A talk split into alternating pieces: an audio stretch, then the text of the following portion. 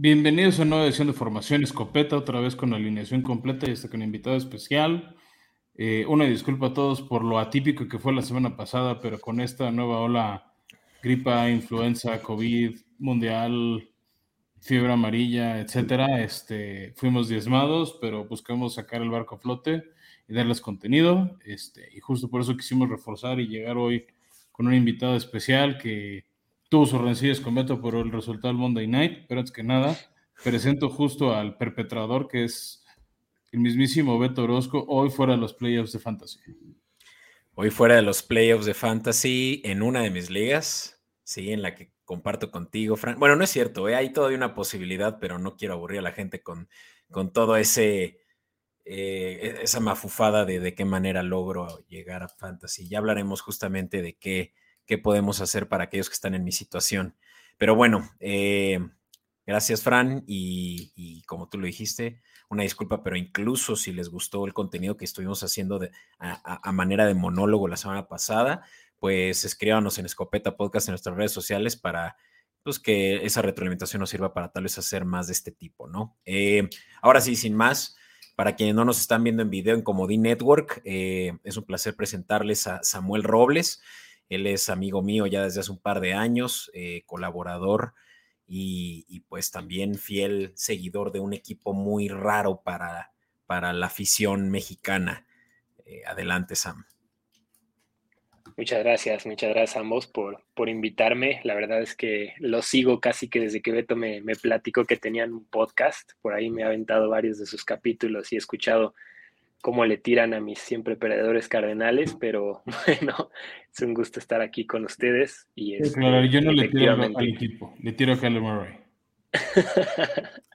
bueno, de alguna manera es tirarle al pájaro.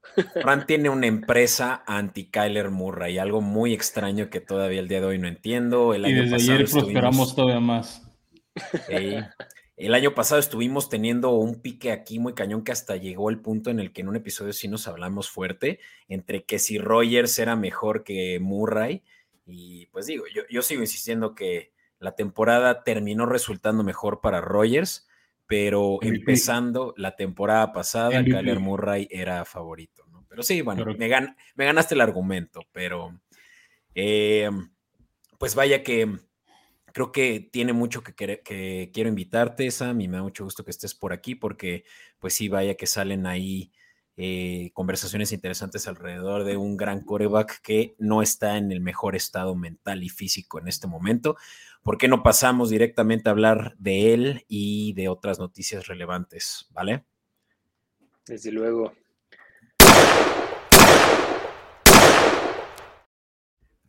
Y bueno, pues eh, la nota roja es que tu querido coreback de 1.80, Kyler Murray, terminó, no terminó el juego contra los Patriotas del Monday Night a causa de una lesión.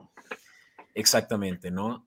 Ah, mira, te lo hubieras puesto. Está aquí eh, Samuel para quienes nos escuchan en plataforma de audio, la playera de Kyler Murray, pero tanta pena le da que son tan malos que no se la pone. Vamos a, vamos a aportarla al día de hoy.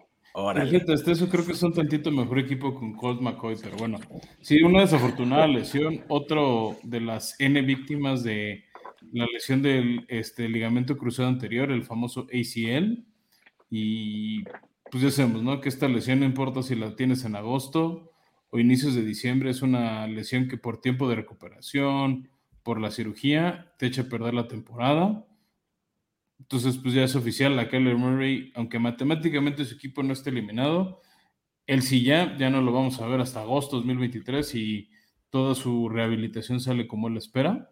O sea, que es muy posible. Este, pero sí, desde ayer, incluso antes de que acabe el partido, los reportes médicos de Arizona es que lo más seguro es que sí fuera el tendón, del ligamento, y que con una resonancia magnética de hoy buscaban confirmar la noticia que sí fue.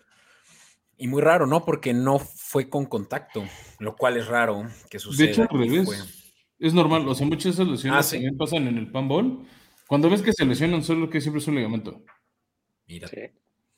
Y pues es, la misma lesión de, perdón Sam, pero solo para poder poner en contexto a quien no tiene mucha idea de la anatomía humana, eh, aplicada al fútbol americano, donde varios han sido eh, enemigos de esta lesión y creo que Odell Beckham es de los últimos, ¿no? Que, a razón de lo que, por lo cual todavía no regresa ni siquiera a estas alturas a jugar, ¿no? Ya lleva un año, eh, o bueno, ocho meses, nueve meses lesionado. Sí. No, y desafortunadamente creo que para, para Kyler la lesión llega en un momento donde no se, no, se evidencia ¿no? que los malos resultados de Arizona no son derivados de que no hayan podido contar con su coreback titular, sino que prácticamente llegaron al partido del día de ayer con la temporada perdida, ¿no? sin mucho ya que hacer, nada más esperando a que sea matemáticamente oficial, pero la realidad es que pues a pesar de que estuvo lesionado en semanas anteriores y se perdió por ahí algunos partidos, eh, pues no hubo mucha diferencia, ¿no? Varias palizas incluso que se llevaron los Cardenales fueron con él en el mando y si bien este, pues no se puede negar que tiene una línea ofensiva que le da dos segundos después de haber eh, soltado el balón, la realidad es que, pues sí, ¿no? No, no es una lesión que vaya a permitirle al decir que fue mientras no estaba él que hubo una debacle de los Cardenales, ¿no? Sí, yo creo que más bien ahorita viene una pequeña ventana, cuatro partidos, para ver si se queda o no Kingsbury.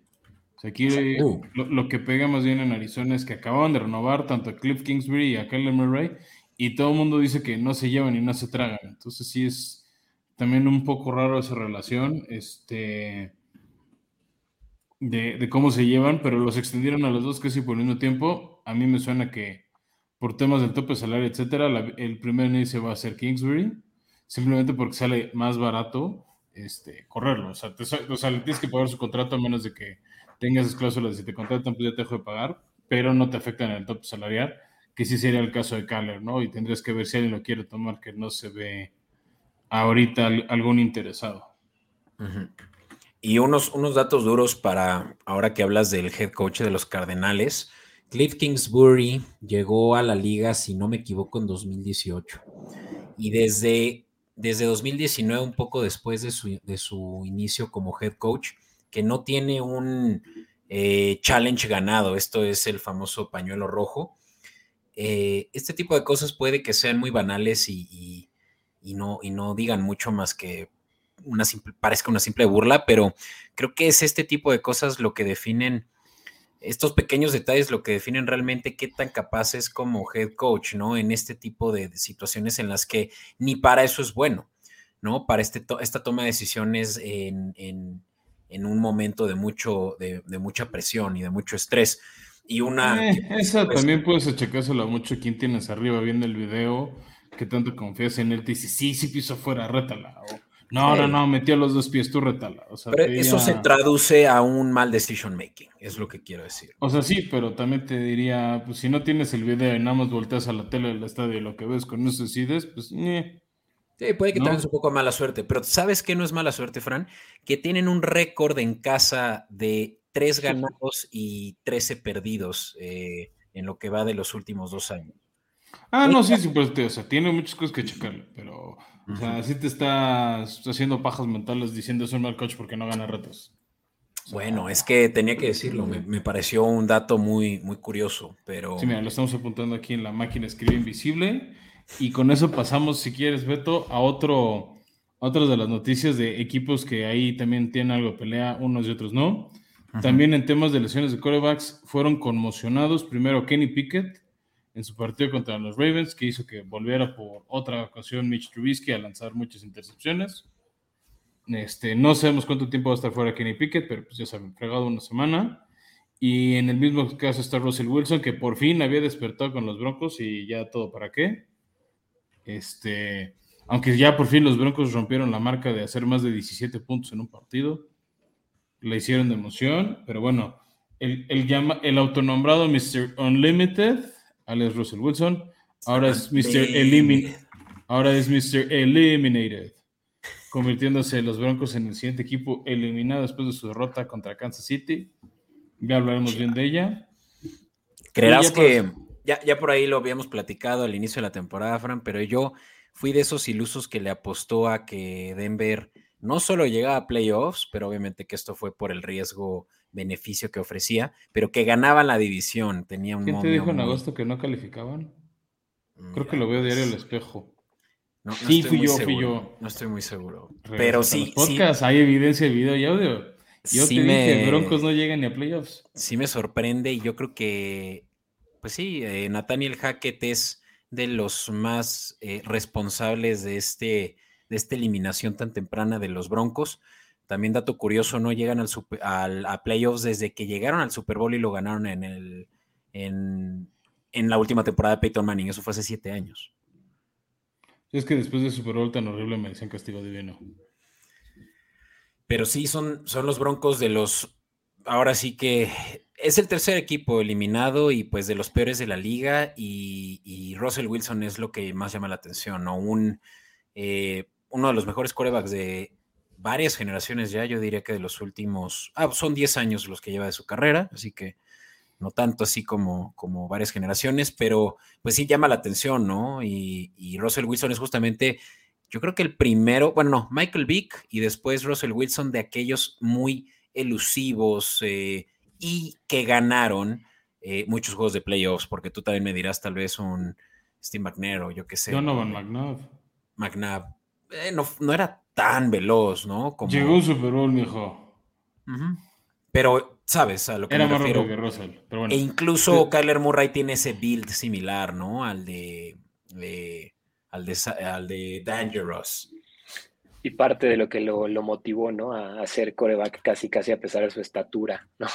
que, justamente es de un perfil más bien también bajo y justamente es de los únicos partidos donde se le ve a Kyler Murray poder separar con un coreback de, más o menos sus mismas dimensiones. Correcto, correcto. Pero pues bueno, si, si, quieres ya nada más para cerrar, Beto, rápido, darle, no sé si es ilusión o matárselos a los fans de los vaqueros de Dallas. Llega T.Y. Hilton, receptor de diseños que no tiene equipo. Yo creo que algo vieron de Odell Beckham que no les gustó porque dicen que Beckham fue uno de los equipos que fue con los que se entrevistó y no lo firmaron, más bien firmaron a T.Y. Hilton después de estar 10 años con los Colts. Este, y pues sí saca un poquito de onda, o sea, como el timing de esta noticia. Igual Cole Beasley llega a Buffalo después de que también Odell Beckham Jr. pasó por ahí haciendo pruebas. Esto está. Yo quiero pensar que no está todavía Odell Beckham listo. Sí, puede ser algo así o que traerá, no sé, yo, yo pensando mal de él, ¿no? Que tal vez traiga algo de. Eh, ahora sí que poniéndolo burdamente chochos o algo por el estilo, como que para, para mejorar su rendimiento pues ya ahorita le encontraron que, se fue por la vía fácil para recuperarse físicamente. No, mira, esta lesión, o sea, dicen que lo mínimo que te estás recuperar son seis meses. Y pues hasta un año. Él se lesionó en febrero. Entonces, o sea, dicen que cada jugador tiene ventanas de tiempo diferente para regresar. Sí, tal vez ya es el final de Odell Beckham, porque en realidad estamos leyendo entre líneas, pero es definitivamente esta contratación de T.Y. Hilton eh, nos dice mucho de qué está sucediendo con Odell Beckham, ¿no? Muy bien. Pues vamos ahora sí a lo que nos compete. ¿Qué les parece si hablamos de fantasy y de la semana en la cual ya varios van a estar eh, eh, en eliminatorias?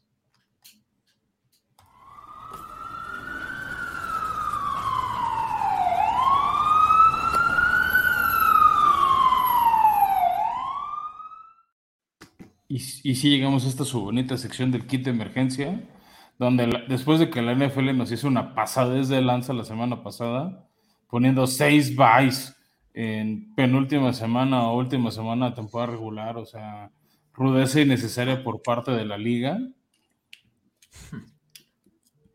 Sí estuvo pues, raro, pero, pero no sé tú, a mí no me afectó tanto, claro, sí, excepto en una liga en la que más bien no tuve competencia porque fui contra el primer lugar de nuestra liga de fantasy, pero sí, claro que para varios esto pudo representar el que no pasaran eh, a playoffs, ¿no? Porque tienen a un Rogers en el cual recaían mucho, a un... Eh, Aaron Jones, te diría los puros corredores de Pittsburgh. Aaron Jones, eh, Atlanta también descansó. Bueno, que hablando de Atlanta, creo que podemos empezar por ahí. Vamos a hablar de quienes vemos que pueden ser no solo útiles para en el corto plazo, dígase semana, última semana de, eh, de, temporada regular de Fantasy, pero también ya para playoffs. Drake London es la, la el arma, fue el arma favorita de Marcus Mariota tras la lesión de Kyle Pitts con un promedio de cuatro recepciones por juego, Fran, y, ahora que, van a empezar a su coreback novato, eh, Desmond, Reader, algo me dice que Drake London y Desmond Reader van a tener buena química, es solo un hunch, ¿no? Pues sí, ojalá aquí más bien mi duda es qué tan disponible esté y lo veo que está ocupado, tomado en 70% de las ligas. Entonces, este, o sea, en papel suena bien, más bien la, la disponibilidad que tenga. Sí, pero mira, justamente si tú dices, no, no te pases, Beto, ese no va a estar disponible. Sí te voy a decir quién va a estar disponible y también en la misma posición de receptor y es Josh Reynolds, eh, quien estuvo también jugando con Jared Goff en los Rams y parece que ya encontraron, ya hicieron clic aquí en Detroit. En este último juego eh, tuvo un total de 16 puntos eh, y, parece que va a ser ya su constancia, ¿no? Un promedio de 6 recepciones por juego eh, para un receptor que sí está eh, canibalizándose con muchos otros muy buenos en su equipo, pero un, yo creo que George Reynolds puede ser justamente este slot receiver que, que puede recibir pases cortos y en ligas PPR hacer muchos puntos. Es como jugaban Rams y Titanes. Sí. Pero bueno, sobre otras posiciones, Fran, y ya terminamos hablando con Tyrants. ¿Por qué no nos hablas tú de quién, quién lidera eh, eh, todos los headlines en San Francisco. El señor irrelevante. Mm. El mismísimo Brock Purdy, el quarterback que llegó a cubrir hace dos partidos a Jimmy G, que fue el último pick del draft, por eso es conocido como el señor irrelevante. Este viene de ser un gran juego contra los Bucaneros de Tampa Bay, una buena defensiva. Y yo creo que va, y está apoyado por un gran juego terrestre. Yo creo que va a tener otro buen partido este próximo jueves contra Seattle y de aquí en adelante el calendario de San Francisco no es eh, de los más difíciles de la liga. Este, y al revés es, bastante accesible. O sea, esta es una recomendación no solo del waiver wire, Beto, sino también ya pensando las próximas dos semanas este, de playoffs, que San Francisco va a jugar contra Seahawks, que es para tener una defensiva endeble contra los Commanders, que no son la mejor defensiva del aire, y contra los Raiders, que son la peor defensiva contra, contra o sea, sí. la mejor defensiva que puedes tener en macho con tu coreback. Sí, aunque, digo, aquí le preguntaría a Sam, aunque sé que tú no juegas fantasy por temor a, volverte un adicto. Corrígeme si estoy mal, ¿eh? pero es según lo que tengo entendido. pero que, que no sé si tú pensando en que ya entras a eliminatorias estarías dispuesto a empezar a un coreback novato, ¿no? Eh, sustituto, tercer coreback, eh, con todo y, las flores que, recibe semana con semana Kyle Shanahan, pues es mucho riesgo, ¿no? Aunque creo que sí, Fran, es una buena recomendación. No sé tú qué pienses, Sam, sobre... Es que son sus matchups. Pues sobre todo en una semana, sobre todo en una temporada donde los 49 venían a la alta, ¿no? O sea, donde las esperanzas de alguna manera como que reavivan y, hay conexiones entre Divo Samuel, que también estaba viendo que, está lesionado por unas cuantas semanas, el mismo Ayuk, ¿no? la incorporación de McCaffrey, que fue tremenda para el tipo de ataque de los 49 creo que sí es eh, flaquear en una parte que, estaba bien cubierta, al menos creo esta temporada con Jimmy G, pero que bueno, a mí la verdad me dejó sorprendido el partido de, de Purdy, ¿no? De esta última semana, aunque también midiendo que el rival pues no, no puso mucha resistencia, ¿no? Pero así es arriesgado, ¿no? La verdad creo que, pues también creo que no, no tiene mucho hacia dónde hacerse, ¿no? Shanahan justo eso que dice Sam, esa es la ventaja. A ver, si Baker Mayfield hubiera acabado en San Francisco en vez de Rams, te hubiera puesto aquí a Baker Mayfield de tómalo. El coreback que entra en el sistema de Shanahan contra las tres defensivas aéreas contra las que va, tiene un matchup a su favor. Sí. Y hablando, es decir, y hablando de matchups a favor y cómo lo han utilizado, el corredor de Kansas, Jerick McKinnon, que en, su, en general su estancia con los Chiefs ha sido inconstante, pero ahorita entre él y Isaiah Pacheco se están dividiendo los, los snaps.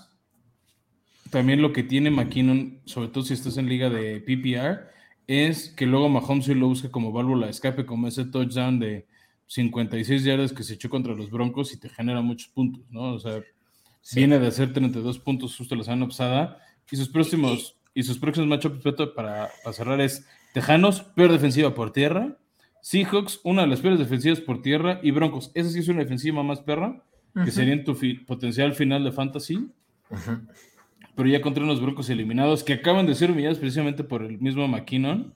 Entonces, son tres juegos que cualquier corredor de Kansas las tiene, la tiene relativamente fácil o accesible por el tipo de ofensivos contra los que van. De hecho, yo lo tengo en una de mis ligas y te aseguro que lo voy a poner como titular en por lo menos estos dos primeros juegos eh, de, playoffs, eh, que como decías, ¿no? Es de las peores tres defensivas contra la corrida. Eh, imagino, como lo dijiste, es utilizado como un Eckler, como un James White en su tiempo, y sí, James White, traigo la playera de él. Bueno, no se alcanza a ver aquí, pero ese tipo de, ese tipo de corredores que, créanme, son lo mejor que puedes tener en ligas PPR, los que son válvulas de escape, son los que reciben los pases pantalla, hacen una cantidad de puntos nada más por recepción, ¿no? Entonces, eh, sí tómelo ahora, que solo está en 16% de las ligas en nfl.com, es, es un regalo. Y bueno, cerremos ahora sí, Fran, con yo creo que la mejor recomendación de la semana. Bueno, no es cierto, faltan dos. Voy, voy a empezar por la la que tal vez no es la más popular y cerramos con la más importante. Y es tú, el Tyren de tus titanes. Eh, y a ver si lo digo bien, Chigoseim o Congo. Chigoseim o Congo, ¿ok? Él, él tiene. Mm, eh, estás en mute por si. Chig estás, o Congo, es que es nigeriano. No estaba escuchando la pronunciación en su agile. Pero ah. él, él, ha pedido en medios de prensa que le digan Chick o Congo porque no quiere que destruyan el Chihuosium. Entonces, que chico. Sí, ¿verdad? Ya, es algo así como lo de Tuata o Bailoa, ¿no? Exactamente. que tiene un nombre que. Sí. Exacto, pues no estamos acostumbrados en estos lares. Eh, él, lo estoy recomendando tan solo porque tú me ganaste en nuestras notas de preproducción al siguiente del que platicaremos, pero creo que también es uno que es relevante si es que tienes por ahí a un Mark Andrews que no ha sido muy productivo y ya no está disponible el siguiente del que platicaremos. Eh, Oconco trae eh, buena producción las últimas dos semanas, Fran, un promedio de 18 de hecho, tres. por partido. Tres y, la semana pasada el, más alto con 18.5. Así que ojo porque Tanegi lo está encontrando. Y ahora sí, hablemos de quien fue el dolor de cabeza de los Giants por años. Evan Engram, quien tuvo su mejor juego eh, hasta ahora en su carrera. Vida. Total de 162 yardas, 11 recepciones, o sea, hizo una cantidad de puntos bestial. Creo que incluso fue el, jugador con más puntos eh, en toda la semana, más que hasta Justin Jefferson, 39 eh, puntos contra, eh, pues lo que creímos que iba a ser un, juego de bajas, ¿no? Este, este juego de, entre tus titanes y mis jaguares, pero que pues los titanes le abrieron la puerta a Engram, ¿no? Sí, se quebró temprano, este, pues yo te lo dije, tiene un chat privado. Había muchas lesiones en la defensiva secundaria y Trevor Lawrence aprovechó el matchup sea, también creo que eso es bastante favorable. Aquí, este Ingram, pues sí, después de que no tuvo tan buenos años con Gigantes, llegó a Jaguares, se tardó en carburar, pero ya lleva tres semanas a la alza y teniendo una buena colección con Trevor Lawrence. Se le viene una buena prueba de fuego contra Vaqueros que trae buena defensiva y contra los Jets, pero luego puedes tenerlo en tu final de fantasy contra los Texans. Entonces, este es una buena opción en un año que los Titans, salvo Travis Kelsey, todos los demás han sido inconsistentes. El, único Titan así que ha dado números respetables todo el año es Travis Kelsey. De ahí en fuera nadie ha sido constante, ni siquiera George Kittle. Entonces, este, pues esa es la recomendación, sobre todo si tienen a alguien, pues que, lo tengan en su radar, porque sí lo está buscando seguido Trevor Lawrence. Y con eso, Beto, ¿por qué no vamos pasando a hablar de, la, de lo que pasó en la semana número 14? Arre. In tight coverage. Y bueno, hablemos de esta semana 14 y ahora sí la última semana que tuvo Vice, que arrancó con un final muy similar al que tuvimos en el Monday Night previo. Un partido en Los Ángeles este, que tenían bastante dominado a los Raiders, iban ganando 16-3, que vio, la, vio a los Rams este, necesitados este, de utilizar a Baker Mayfield, que no estaba carburando y por alguna extraña razón los Raiders volvieron a soltar el pie al acelerador, teniendo su cuarta derrota después de ir ganando por doble dígito y perdieron en el último segundo de los últimos segundos 17 16. O sea, derrota vergonzosa. Y Baker Mayfield que llevaba solo 36 horas en el plantel, ¿no? Es, es, es, es, una historia que vale la pena contar porque pues Baker Mayfield es o amado u odiado. Creo que no hay gente que le dé igual. Y, y pues a mí me da gusto que Baker Mayfield tenga una tercera y última oportunidad como dicen, yo creo que Mayfield todavía no tenía ni siquiera un gafete de, empleado de los Rams, ¿no? yo creo que todavía pasaba al locker de visitas. Definitivo. Vamos, o sea, no se sabe las jugadas. Sí, ¿no? Y, considerar que los Raiders juegan como locales en SoFi, ¿no? Eh, son favoritos en Los Ángeles. Ah, sí, en cualquier parte de Los Ángeles es, brutal el, este, la afición que hay por ellos y pues también ha sido un año muy raro para los Raiders, este, que ya les surge que se acabe. Y para los Rams. Pero, pero bueno. No, pero una pequeña alegría navideña. Eso sí. Pero ahora sí, hablemos de los juegos del jueves por la tarde, Fran. Vamos a empezar por, perdón, domingo. Y el de los Bills, eh, que, es un divisional que en la primera ocasión en la que se enfrentaron contra sus rivales, los Jets, perdieron. Nada más que este sí fue en casa de los Bills. Y pues ahora sí lograron mantener a, a Mike White y compañía, pues. Eh, eh, en, sus casillas y no lograron anotar sino hasta el cuarto cuarto un touchdown. Sí, que también hay que reconocer que los mismos este, Jets también le hicieron pasar sangre a los Bills. O sea, al medio tiempo se fueron 7-0. O sea, y tarde en el, en el segundo cuarto fue la primera anotación de Bills. O sea, es un partido donde brilla mucho la defensiva de los Jets, pero sí necesitan hacer un poquito más del lado ofensivo, pero hay que decirlo, creo que enseñaron un remedio de cómo contener a los Bills y ahí lo único que me preocupa del lado Buffalo sembrado uno la americana son, siguen siendo las intercepciones que está lanzando Josh Allen en momentos tan importantes. Sí, sí, sí. Digo, es, es destacable que es el coreback con más touchdowns eh, en, lo que va de una temporada. Ya rompió ese récord, creo que son siete, si no me equivoco. No, no es cierto. debe de ser. ¿Siete touchdowns? ¿Cuántos touchdowns por tierra tendrá ya este momento? Ah, no sé, pero el récord, no, creo que sean siete. Sí, no, no, no debe ser récord, pero por ahí vi que rompió el récord. tal vez el récord de Buffalo. Em, como quiera, pues este es un juego de bajas que justamente creo que puso a ambos en, una situación comprometida para los que estudian sus tapes, ¿no? Y, vamos a ver si Bill sí termina siendo a fin de cuentas el primer sembrado, ¿no? Pero esto les ayuda. Ah, es que Newton con 58, Beto. Mm. Sí, pues mira, vamos a un juego que sí llama mucho la atención de todos y es que casi le ganan los Tejanos a los Cowboys eh, y en casa de los Cowboys. Me, parece aberrante que, que, Tejanos haga este tipo de cosas y nos saque sustos a todos quienes estamos pues peleando la vida en, eh, en quinielas, en survivors y que de verdad que por poco y se llevan el juego eh, tejano. Sí, este cardíaco, el cómo sufría Dallas de manera innecesaria y absurda, por así decirlo. Este, pero al final sacaron el partido. O sea, creo que Dallas aflojó, creo que no esperaban que les complicara tanto la vida el equipo de, de Tejanos, este pues ese estuvo disponible en Fox Sports. Y también, o sea, Dallas se confió. A ver, llegó una ofensiva que acabaron, acabaron corriéndola en cuarto y dos, arrancando el tercer cuarto en entre y le dice la dejaron a Tejanos. O sea, como que eso te hablaba de la confianza que tenía Dallas de en cualquier momento me los quiebro. Y literal fue igual, similar al partido de, Rams en los últimos segundos, cuando le pudieron dar la vuelta.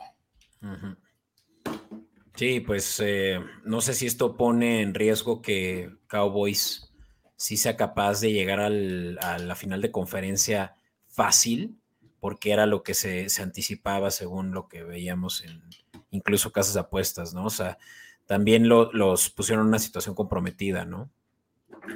Sobre todo por la, porque la defensiva, ¿no? Ofreció muchos puntos a la peor ofensiva terrestre, perdón, la peor ofensiva aérea, la de los Tejanos.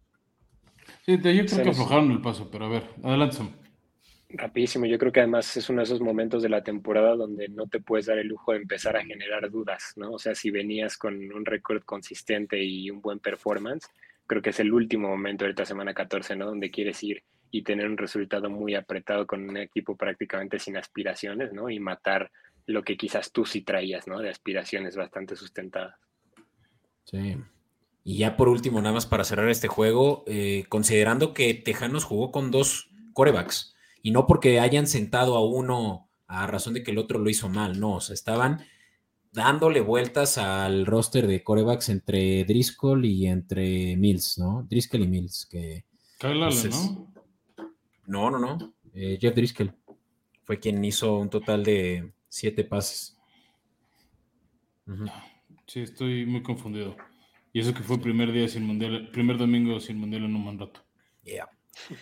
Tranqui, tranqui. Pero bueno, está un juego que pues eh, estuvo aburrido, aunque pintaba bien. Eh, y fue de aquellos que sí logramos atinarle. Pero pues sí, los, los eh, Bengals se le complicó sobre todo la primera mitad anotar puntos recibiendo a su, pues, su coco, los, los Browns, ¿no? Pues ya cinco derrotas consecutivas contra ellos. Y pese a eso, iban, estaban favoritos los Bengals por el simple hecho de que me parece que es de los equipos más eh, consistentes semana con semana. Ya por lo menos en la segunda mitad de la temporada, los Bengals ya incluso son favoritos para llegar a una final de conferencia, obviamente no antes de los Chiefs, no antes de los Bills, pero sí están escalando los rankings. Y pues aquí se separaron bien 23-10, pero hasta el final, ¿eh? Insisto, este fue un juego que se jugó mucho en las trincheras, sobre todo en la primera mitad. Sí, que también hay que reconocer que Bengals, yo los que tienen Bengals en Fantasy, tuvieron muchas bajas, entrando por T. Higgins, que no pudo jugar, y ese sí fue un golpe severo a, los, sus dueños en Fantasy. ¿Se este, lesionó en el juego? no. Ah, ¿no? No jugó. Ya. Pero no lo pusieron en un estatus de lesionado, o sea estuvo todo el tiempo con designación de activo, lo tienes en Fantasy, pues obviamente lo iniciabas. Ahí te va lo que fue también gran sorpresa y es que Nick Chubb no corrió para más de 34 yardas. No, lo frenaron en seco los Bengals, entonces este también creo que enseñaron una receta de cómo contener a Nick Chubb y que todo depende de un descoordinado de Sean Watson. Y hablando de des... Sí, no, decir que Chase, ¿no? Tuvo un gran juego y y pues quien lo tiene en Fantasy 31 puntitos, pues sí, sí seguramente te llevó a playoffs, ¿no? Y, pues sí, de aquí en adelante van a tener que tener cuidado en las defensivas contra, pues, quién es de los mejores receptores de la liga. Ya sí. Y hablando de desenchufados, este, y son dos equipos que reestructurados dan esperanza a ver si eso le da Sam. Los Leones de Detroit evitaron que Minnesota se convirtiera en el primer equipo en ganar la división. Entonces, Detroit con un proyecto serio que ojalá lo tengan tus cardenales pronto, Sam, pues empiezan a agarrar y ojo que Detroit a este ritmo puede pelear playoffs. la división no. La división no creo que la ganen, pero playoffs sí. Está la pelea, o sea, creo que el tema va a ser quién de los dos, Washington o Giants, afloja. Pero me parece que va a ser eh, Lions sí un candidato considerable a la séptima siembra tienen un matchup, eh, un resto de la temporada no tan complicado, considerando que tienen rivales divisionales que enfrentar como lo son los Packers y los eh, Bears, ¿no? Y, por ahí también los Jets y los Panthers. Entonces, creo que ese de los Jets es el único que puede ser realmente amenazante, pero que si llegan con la motivación que traen, eh, podrían ganar los siguientes cuatro partidos. Es que justo es eso. Creo que Lions ahorita trae un ritmo ascendente y viene de ganarle un buen equipo, ¿no? Y otra vez empieza a aprender las dudas de si es realmente buen equipo este eh, eh, el de vikingos, ¿no? O sea, como que hay gente que sigue dudando de su 10 y 3. Exacto, dicen que es de los peores 10, 10 y 13 que hay en mucho tiempo este de los Vikings por la defensiva tan eh, improductiva, ¿no? Y que dejan pasar mucho, muchos puntos. Yo te dije, yo no confío en que y yo, yo, viendo, yo no creo que los Packers vayan a ser un rival tan asequible, ¿no? Pensando también ahorita que, tienen ya un poquito de esperanzas y que, bueno, de Rodgers sí te puedes esperar cualquier cosa, ¿no? En estos momentos de la temporada. De acuerdísimo. Y ahora sí, el Escopeta Bowl. ¿Cómo estuvo ese juego, Frank? Cuéntamelo. ¿Qué te pareció? Fue una paliza de Jaguars a Titanes. Pues sí, sí. O sea, empezó relativamente parejo. Titanes tal vez dominando un poquito más. A ver, Derek Henry al medio tiempo se fue con 120 yardas, 110 yardas. Este. ¿No? Entonces, como que parecía al principio del partido que era esos juegos que Henry te ayudaba a sacarlo adelante, pero Jaguares, sobre todo su defensivo, jugó un partido perfecto y redondo.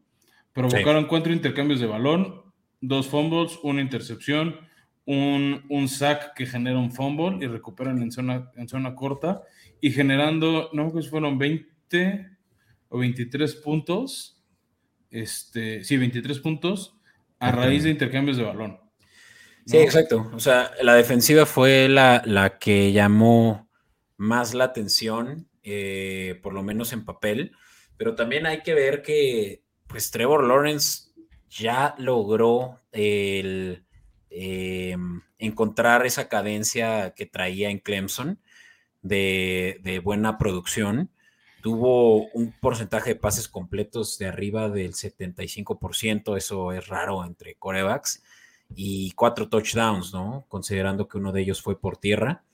Eh, muchos analistas locales de, Jacksonville dicen que es el mejor juego que han visto de, de, Trevor Lawrence hasta ahora en su carrera. Y pues sí, sí rompen una racha muy fuerte, ¿no? De perder en casa de los Titanes desde 2013, Fran. Diez años de no ganar. Exactamente. Entonces, creo que es una nueva generación. Tú lo anticipaste, Fran, con todo y que eres fanático de que Trevor Lawrence la próxima temporada es cuando iba a entrar ahora sí ya fully, ¿no? Pues es que ya con Doug Peterson y con las armas que tiene, o sea, sería un desperdicio de carrera si no. Claro. Pero bueno, ya, ya, veremos el segundo juego que sucede en un par de días. Eh, no, la última semana. Ah, última semana, mira. No, puede que ya llegue todo definido y ya ni tenga gracia. Pues a ver. a ver si esta vez si aceptas mi apuesta, Fran. Y hablando de desperdiciar carreras, la que está haciendo los gigantes con Seco Barkley, que pasó de noche contra Filadelfia, que atropelló a los Giants. O sea, 48-22 es un atropello lo que les hicieron. Este, paliza contundente, gigantes, todo mal en todas las facetas, ni por aire, ni por tierra, ni defensiva. Vamos, hasta despejes de balón, este, mal. Hubo uno que nada más porque se salió del campo no lo perdieron, pero lluvia de errores de los gigantes. Seco no está bien y yo creo que tanto uso de no tener compañeros ya lo está diezmando a finales de temporada. Sí, sí, los Giants, ¿sabes qué pasa? Que desde la lesión de su segunda selección de draft, eh, el tackle, ay, ahorita no lo tengo muy presente, ah, Evan Neal, eh, se han ido para abajo, o sea, lo habían hecho muy bien, tener una de las mejores líneas ofensivas.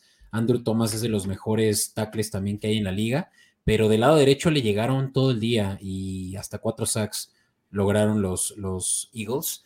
Este es uno que pues sí, definitivamente nos pegó también en nuestras recomendaciones porque pagaba bien el money line de Giants jugando en casa, parecía interesante, pero no. Claramente creo que los Giants, como tú lo decías hace rato, van a ser los que van a ceder esa posición de playoffs. Sí, o sea, se están cayendo. Sí, tuvieron victorias importantes, sí nos dieron buenos gustos, buenas sorpresas, pero no era un ritmo sostenible. Y otro que también nos, eh, nos quedó mal fue la derrota de Steelers en casa, que pues sí, Huntley, con todo y que lo usaron, de, lo, sobreutilizaron en la corrida, eh, al punto de que lo lesionaron, eh, logró sacar el partido 16 a 14. Pues es que del otro lado lesionaron a Kenny Pickett y sí. pues eso estuvo peor. Sí, sí, la defensiva no logró más que unas dos capturas, me parece, por ahí una de TJ Watt, pero vamos, Steelers, eh, definitivamente este no va a ser, esta va a ser la primera temporada con marca perdedora de los Steelers. Ay, no sé, no las inspira para cómo es la suerte de Pittsburgh. Ajá. No lo pierden. Pero yo creo que sí se viene una época sombría, ¿no? De Pittsburgh. La verdad es que creo que yo sigo al equipo bastante en reestructuración. yo no creo que veamos mucho de Pittsburgh, la verdad, de aquí a un par de años más, por lo menos. Fran, es de, cuna, ajá, Fran es de cuna vaquero, entonces, pues por eso es que odia ahí a los Steelers. Pues así me educaron, no es mi culpa. Ay, ¿tú crees que Sam, siendo fan de, Arizona, le tiene mucho amor a Pittsburgh? Sí, el, equipo que me robó el sueño más, más cercano que tuve. O sea, el único Super Bowl el que van y se lo gana Pittsburgh, ¿tú crees que lo van a querer? Chale. Oigan, y bueno, pues. Conoce eh... la evidencia, Beto. Read the room. Oigan, pues hablemos de los juegos de la tarde. Eh, los Broncos que apretaron mucho eh, el acelerador contra los Kansas City Chiefs en casa y por poco también nos sacan un sustito a quienes estábamos apostando eh, las gemas del rey ahí en, en los casinos, ¿no? Te diría sustito, sí, pero como que nunca sentías que realmente le iban a sacar el partido a Kansas. Aquí lo que a mí me dio risa es que se supone que este partido nos lo quitaron del Sunday Night porque no iba a ser bueno, la verdad es que estuvo mejor que el del Sunday Night. Sí. Sí, bueno, pero los, los hijos de Shanahan eh, también llaman la atención y ahorita platicaremos de ellos. Eh, pero sí, este juego, pues, es destacable. Yo creo que por la cantidad de puntos que llovieron y que por fin Broncos logró romper ese, esa racha de no más de 24 puntos anotados en un partido, ¿no? Aquí fue 20, según yo no habían hecho 20 en un solo partido. Creo que fue 24, algo así. Pero sí, eh, pues ya sabemos que Kansas es de estos que van a jugar a mantenerse por arriba del, contrincante, eh, por más feo que eso suene, por lo menos eh, sin dejarlos pasar, ¿no? Con todo y que les estén permitiendo anotar puntos. Mm, interesante ver cómo ya en playoffs cambian esa, estructura, porque pues contra un Bills, contra un, un Bengals, pues sí, sí está más complejo. Eh, jugaron con su comida y ya. Sí. San Francisco eh, también dio la sorpresa, lo platicamos hace rato en la sección de Fantasy. Eh, y digo sorpresa porque fue prácticamente una paliza de las, de las peores palizas que Brady ha recibido. No, pues sí es paliza, sí, es paliza considerar que les ganaron por eh, cinco veces lo que ellos anotaron, los bucaneros. Por eso te digo, es paliza, o sea, fue paliza. o sea, no, no, no, puede considerarse, es paliza. O sea, dilo. Por más que salga tu lágrima Brady, fue paliza. Sí, sí fue paliza, pero lo anticipábamos, ¿no? Tanto así que, que sí íbamos por, por la línea y las, y las bajas. Y que si no me equivoco es la primera derrota, ¿no? De Brady contra un coreback novato en su, en su trayectoria. Es correcto. Sí. Sí, un coreback. sobre todo el que tiene el buen track es Belichick, que creo que nunca lo pudo derrotar un coreback novato.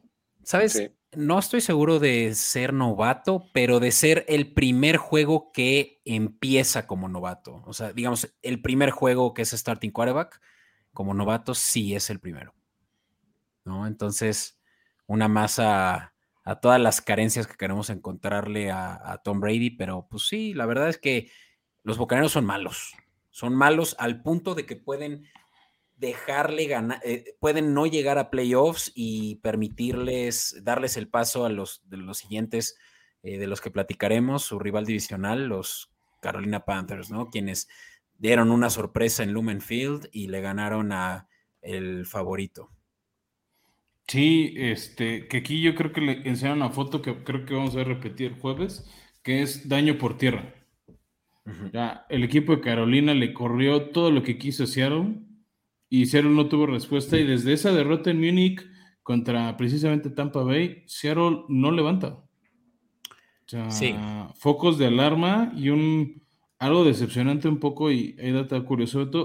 Seattle es el único equipo de esta división oeste porque ni Arizona, ni San Francisco, ni los Rams perdieron, o sea, se enfrentaron contra toda la división del sur de la Nacional, que es eh, hoy por hoy la peor división de la liga, y Seattle perdió contra los cuatro equipos. Sí. Wow. Ni Arizona, ni Rams, ni San Francisco, con sus altibajos, les ha pasado eso. Yo te lo dije en la foto de mitad de temporada, Fran, los Seahawks no van a llegar a playoffs. Y sé que eso todavía no se cumple porque siguen en el berth, pero están desinflándose. Sí, y rápido. más, bien lo sorprendente es lo rápido que se están cayendo. Y es que Kenneth Walker está lesionado. Em, su línea ofensiva también creo que no está al 100 pues sí, o sea, con lesiones, eh, Gino Smith no puede ser ya lo suficientemente mago como ya lo ha sido, ¿no? Y, pues sí les hace falta el, juego terrestre. Creo que eso es vital en Seattle, siempre lo ha sido. No sé tú Pero bueno, ahora sí platiquemos. Como, rival divisional. Pues, ¿qué te digo? Estoy acostumbrado a ver a los Seahawks hacia arriba, ¿no? Porque creo que después de los Rams son el equipo que, también han, tenido un dominio. Sin embargo, creo que eh, Gino les hizo daño en los dos partidos que tuvieron, muy buenos pases, también buenas corridas, pero creo que también Arizona no agarra un equipo tan mermado como el que, como el que ya está ahorita, ¿no? Entonces, como dicen, creo que lo, lo, que está llamando la atención es la velocidad con la que se están desinflando y no tanto el hecho de que se estén desinflando. Sí, claro. Sí, Pete Carroll eh, no debe estar muy contento este último mes eh, y lo, que ha, lo poco que ha logrado conseguir, pero bueno, vamos a un juego que como decías, Fran, no te encantó. A mí sí me entretuvo, eh, estuve al pendiente de las anotaciones porque había apostado a las altas como fiel eh, quien recomienda apuestas, pues también tiene que poner, como dicen, su dinero donde su boca está. Y no se dieron las altas, eran altas muy altas de 53. Yo incluso hice un flex de 50 y no, se quedó corto. Eh, las defensivas jugaron bien, sobre todo la primera mitad, y mantuvieron a Herbert, quien dio mejor producción de los dos, también en línea, ¿no? Pero creo que aquí lo más destacable es que Tua Tongo Bailoa ahora sí que claramente sabemos que la mejor decisión que pudo haber tomado Filadelfia, no, Filadelfia, eh, Miami, es haber tomado a, Herbert antes que a Tua. Yo te diría, no sé si sigo claro con la decisión. Siempre va a haber ese morbo y más que se enfrenten estos dos y esperemos sea un, siga siendo un duelo recurrente en los próximos años, o sea, por, por los jóvenes, por lo explosivos que son. Con esta ofensiva este, tan buena como la que tiene Miami, creo que cualquiera podría brillar, pero yo, yo no me sentía decir, ah, qué desperdicio de, decisión haber llamado Tua, porque en general ha sido un buen año el que ha tenido con Miami. Sí, sin duda. Tiene de los passer ratings más altos de la liga aún. Eh, pero pues sí, realmente es que Tarek Hill es el único que sí se echó el equipo al hombro. ¿No? Con ese touchdown muy extraño en el que el balón lo perdieron, nadie lo encontraba y de pronto Terry Hill ya lo tenía del otro lado del campo. Jugadón, ¿eh? Y buena concentración de Terry Hill de no dar por perdido el balón, de estar siguiendo lo que pasaba en la jugada, ver que, o sea, estar atento a que no sonaba el silbato por parte de los árbitros y seguir la jugada y escaparse 56, 57 yardas hasta, hasta la zona de anotación con tanto relajo que hubo en esa jugada, creo que es mérito hasta que haya sabido hacia dónde tenía que correr. Hay una jugada, eso sí lo voy a reconocer. Tua le dice para dónde. Como que agarra el balón, se está moviendo y Tua le hace así de, no, es para allá, es para allá. Y le dice, mira, ya hay hueco. Y es cuando se abre como por atrás de todo el, de todo el scrum y ya se pega la banda. Pero Tua le dice, no, mano, para acá, para acá, para acá. Sí.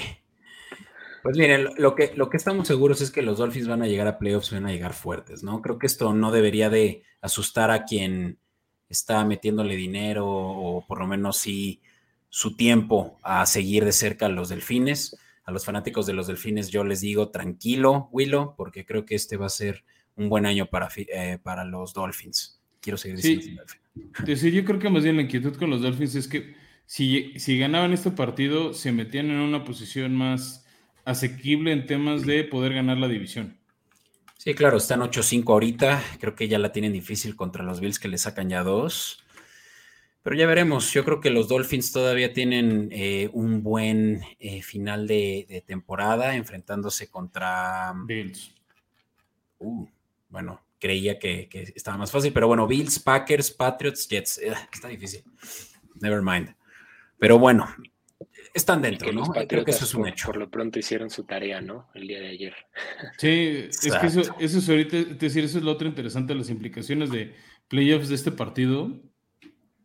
O sea, cómo cambia todo, porque se había metido temporalmente el equipo de Chargers a la pelea, Patriotas ganó, entonces este, recuperó la pelea, pero además, si no se le da todos los marcadores a Miami, eh, su lugar de playoffs, o sea, el, el criterio de empate si se lo pelea contra Chargers, puede ser precisamente esta derrota.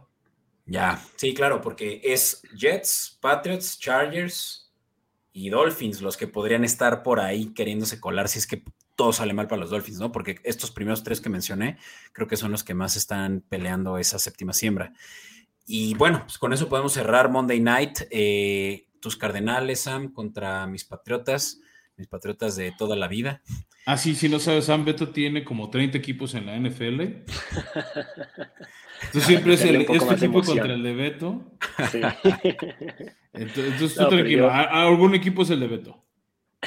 Yo lo que vi ayer, la verdad es que nuevamente Arizona, ¿no? Víctima de, los errores como han estado cometiendo toda la temporada, intercepciones, balones sueltos, eh, jugadores que esperarías mucho más de ellos, ¿no? Eh, como el caso de Hollywood Brown, ¿no? Que suelta balones de pronto increíbles, o de Anderson, que también era un wide receiver de bastante mano segura. Sin embargo, pues ayer salvo una recepción ahí muy buena que hace una mano, creo que la verdad deja bastante que desear, ¿no? Y ni se diga de Hopkins que, que ya está, creo que muy crecido en estos momentos y con la veteranía que tiene, pues creo que ir acarrando un balón como lo acarró ayer en, el, en ese balón que perdió, creo que sí fue nefasto, ¿no?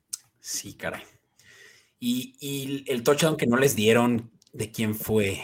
¿De quién de Hopkins. Un, re, un regreso. Sí, ¿verdad? Ah, no, bueno, no, hubo uno Hopkins que pisó fuera, pero no creo que hables de eso. Tal vez no, pero no. Tú hablas, del, tú hablas del sack, ¿no? exactamente. Sí, ese fue un regreso de Saban Collins que les quitaron porque no, no, no había, no había llegado el balón completamente todavía. Ya. Sí, pues es que creo que esta es la historia de los Cardinals en los últimos 10 años, eh, Sammy. Dime si no estoy equivocado. son siempre close calls. Siempre están cerca de ser los mejores. E, la temporada pasada fueron el último equipo invicto. Eso lo, lo, explica mucho, ¿no? O sea, se, se, por alguna razón todo sale a su favor, excepto en lo más importante, en, en donde sí se tienen que, que, definir, que cerrar los juegos. Creo que eso hace muy mal Cliff Kingsbury. No sabe cerrar los partidos, ¿no? No, y, creo que también falta, como dices, ¿no? Es ese salto de calidad que a veces ya uno piensa más que casi casi que es el nombre de la franquicia, ¿no? Lo que, lo que falta para que, para que puedan dar un paso más. Sí, o sea, esto, esto se tiene que revertir. Yo, yo le tengo cariño a los Cardenales desde que vi el All or Nothing, el primer All or Nothing de Amazon Prime. Eh, es una gran temporada de los Cardenales todavía hace pues ya unos ocho años, ya todavía se sentía el, hype de que habían llegado a playoffs y, perdón, a Super Bowl y lo habían perdido, pero pues sí, son otros tiempos ya para los Cardenales, eh, pero han pasado por demasiado. Josh Rosen, eh, pues la expectativa que traían, Kurt Warner, no, ni se diga, y, la expectativa que traían, exacto, y la expectativa que traían ahorita con Watt creo que también es de las cosas más interesantes, ¿no? Ver cómo eh, pues incluso ya están apostándole a estos veteranos. Eh, Hopkins es uno mismo, un veteranazo, y que no se, pues no se cuaja, ¿no? Entonces, tal vez es algo ya más a nivel liderazgo, que tienen que estar ahí volteando a verse al espejo. Em, me está gustando mucho su head coach, eso sí tengo que aceptarlo. Eh, ¿Cómo se llama? Wilkins. Que, Steve Game. No, el, el, actual head coach que, que, está como interino es quien, en la Carolina. Ah, perdón, sí es cierto, me estoy confundiendo. Sí, sí, porque. sí, ahorita es Cliff Kingsbury, sí, eh, never mind. Pero bueno, eh, historia corta, yo soy de la idea de que Cliff Kingsbury se tiene que ir ya. Sí, también yo, como, como aficionado a los Cardenales, secundo eso.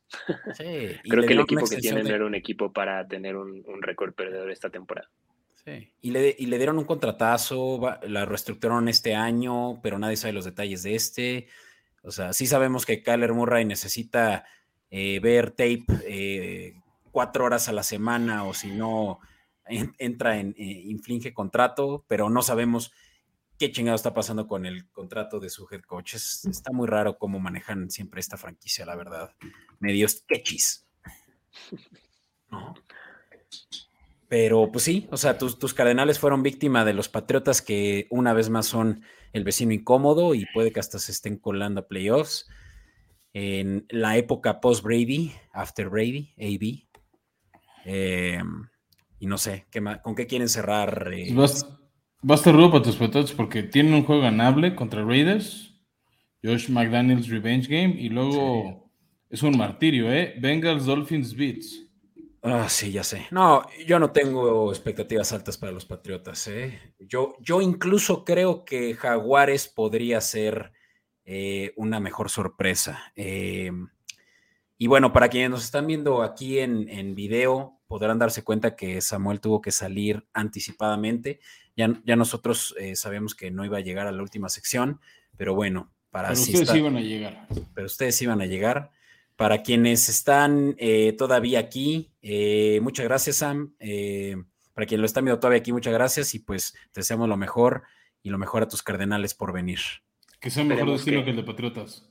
Esperemos que algún día podamos hacer un, podcast y esté invitado para celebrar al menos un, unos playoffs o un título de campeonato nuevamente.